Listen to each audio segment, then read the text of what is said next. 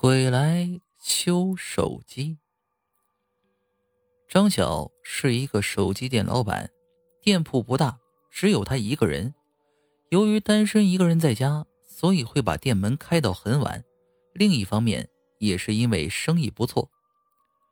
这天天气不好，阴沉沉的，店铺的生意也变得冷清了，所以今天也不想开得太晚，早早的回了家睡觉。可能是这几天太忙了，一趴到床上就睡着了。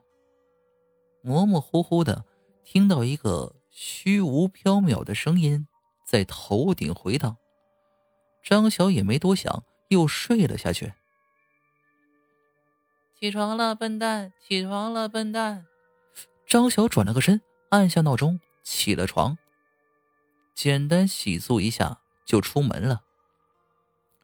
看着这阴沉沉的天气，让心情不愉快，闷闷不乐的走着。不一会儿就到了店门口，刚准备开门，发现有什么不对劲。门边放着一个娃娃，雪白的脸，挺可爱的，就抓起来带进了店里。今天生意还是很冷清，无奈趴在柜台上玩起了手机。渐渐的睡着了。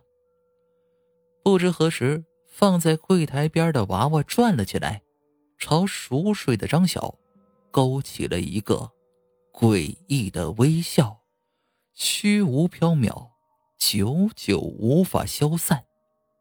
嘿嘿，嘿嘿嘿。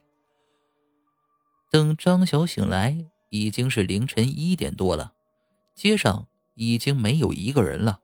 变得非常寂静。他摸着黑开了灯，随着灯光亮起，张晓看到一个白影站在门口，低着头。他走过去，发现原来是一个小孩哎，张晓叫了一声，不见回答，便伸手去拍那小孩可能因为外面太冷的缘故。似乎没有感觉到温度。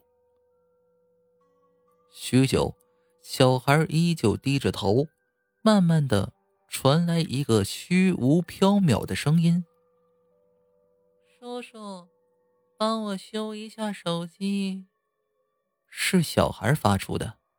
那小孩依旧低着头，伸出惨白的手，手上拿着一部烧焦的手机。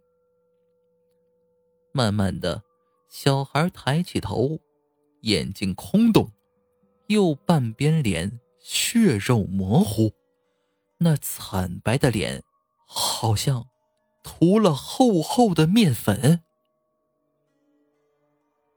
几天后，报纸登出两条新闻：前几日，一男童因手机零件缺失而引起爆炸，当场死亡；另一条是。一手机店老板当夜在店里自杀，原因不明，联系不到家属。死者姓名：张晓。